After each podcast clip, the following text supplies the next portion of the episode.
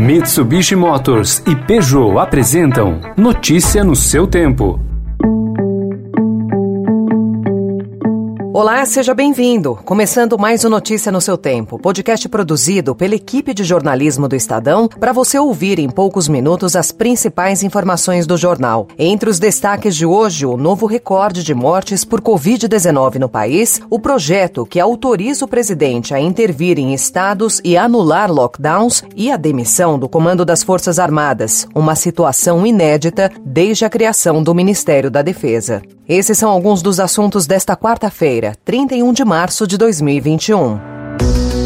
Estadão apresenta Notícia no seu tempo. E pode ter certeza de uma coisa: o meu exército não vai para a rua para obrigar o povo a ficar em casa.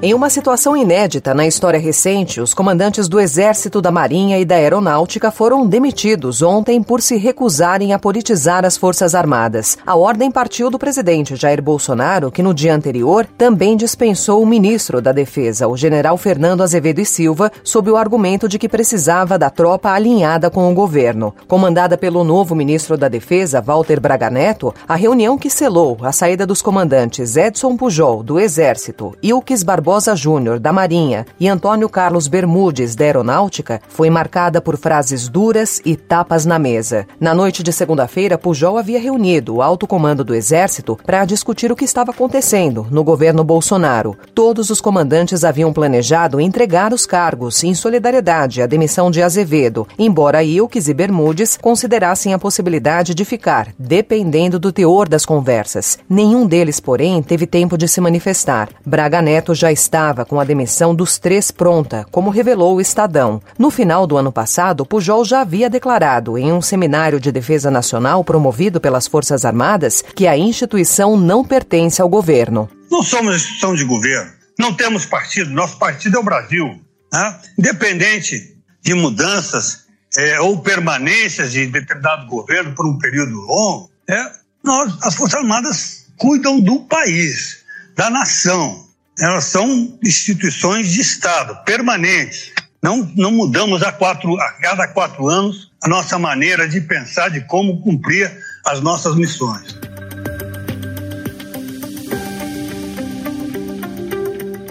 E no seu primeiro dia como ministro da Defesa, o general Walter Braga Neto estimulou as comemorações do golpe militar de 1964. Em nota divulgada, ele afirma que o movimento é parte da trajetória histórica do Brasil e que os acontecimentos daquele 31 de março devem ser compreendidos e celebrados.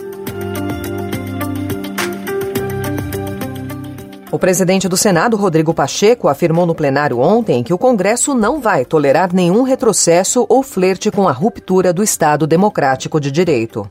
Que não permitiremos qualquer tipo de retrocesso ao Estado democrático de direito. Esta presidência confia e acredita que não há nem a mínima iminência de algum risco ao Estado democrático de direito. Mas se houvesse ou se houver, evidentemente caberá esta presidência, verbalizando e vocalizando o sentimento do plenário reagir na forma constitucional, na forma legal, na forma institucional, para evitar que haja qualquer tipo de retrocesso.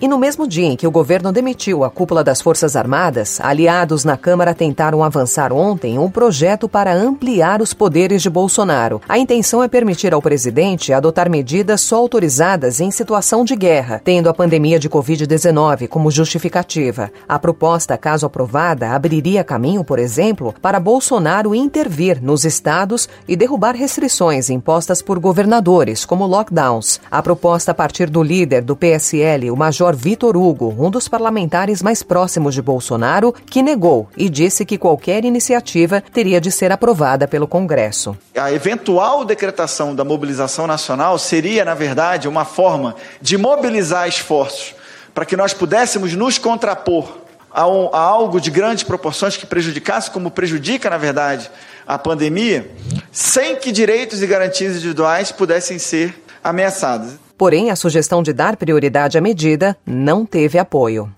Notícia no seu tempo. As principais notícias do dia no jornal O Estado de São Paulo.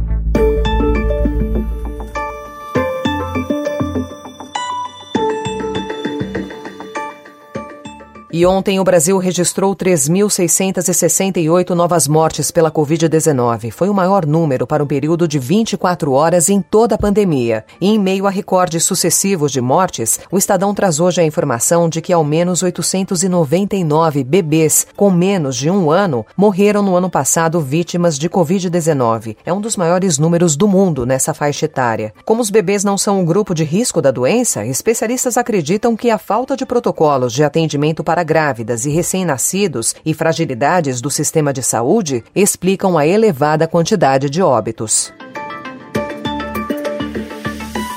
O jornal também informa que um levantamento do Ministério da Saúde aponta que todos os estados brasileiros e o Distrito Federal estão com um estoque crítico de abastecimento de medicamentos para intubação de pacientes em meio ao agravamento da pandemia.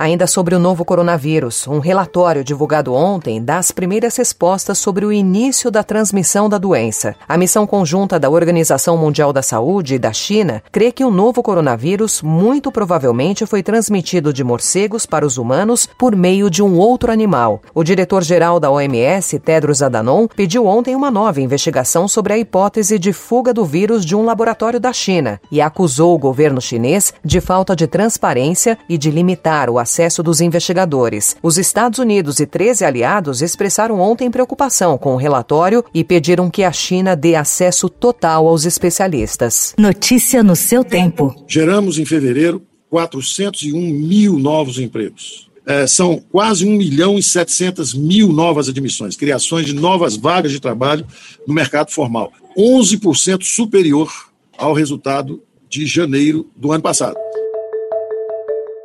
O ministro da Economia Paulo Guedes anunciou ontem o balanço das novas vagas de emprego com carteira assinada que foram criadas em fevereiro. A abertura se deu em todos os setores, mas foi puxada pelo desempenho de serviços, seguido pela indústria geral. E num dia marcado por ruídos gerados pela troca de comando das Forças Armadas, a Bolsa de Valores subiu e o dólar teve ligeira queda, indo na contramão do mercado internacional. A B3 encerrou o pregão com alta de 1,24% e o dólar caiu 0,08%, cotado em R$ 5,76. Na visão de especialistas, apesar das incertezas, o mercado preferiu enxergar na reforma ministerial relâmpago de segunda-feira a chance de melhorar a governabilidade de Bolsonaro com a aproximação aproximação com o Centrão. O Banco Central autorizou ontem o funcionamento de recursos que permitem pagamentos pelo aplicativo de mensagens WhatsApp. O Facebook, dono do aplicativo, foi aprovado como um iniciador de pagamentos, de maneira que os usuários do mensageiro poderão transferir recursos entre si. Uh, these Olympic Games uh, can be really the light at the end of the dark tunnel uh, humankind is in at this uh, moment. They can be a great uh, symbol of hope, of resilience, but uh, also of solidarity. Repetindo essa declaração do primeiro dia de 2021, o presidente do Comitê Olímpico Internacional, o alemão Thomas Bach, voltou a afirmar ontem que os Jogos Olímpicos de Tóquio 2020 serão uma luz no fim do túnel. Em evento dedicado aos Jogos Olímpicos em Atenas, na Grécia, Bach afirmou ainda que os Jogos mandarão uma mensagem de solidariedade e resiliência em meio à crise provocada pelo surto de Covid-19.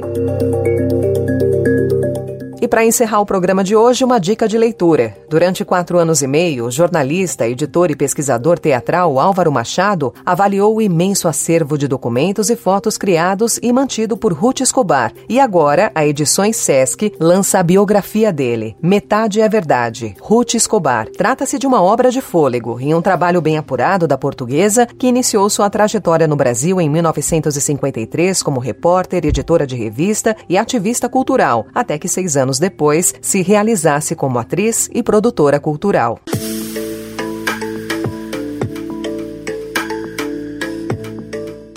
Então, ponto final na edição de hoje do Notícia no seu Tempo, com a apresentação e roteiro de Alessandra Romano, produção e finalização de Felipe Caldo. O editor de núcleo de áudio é Emanuel Bonfim. Amanhã, a partir das 5 horas da manhã, mais um resumo das notícias do Estadão para você começar o dia bem informado. Obrigada pela sua companhia.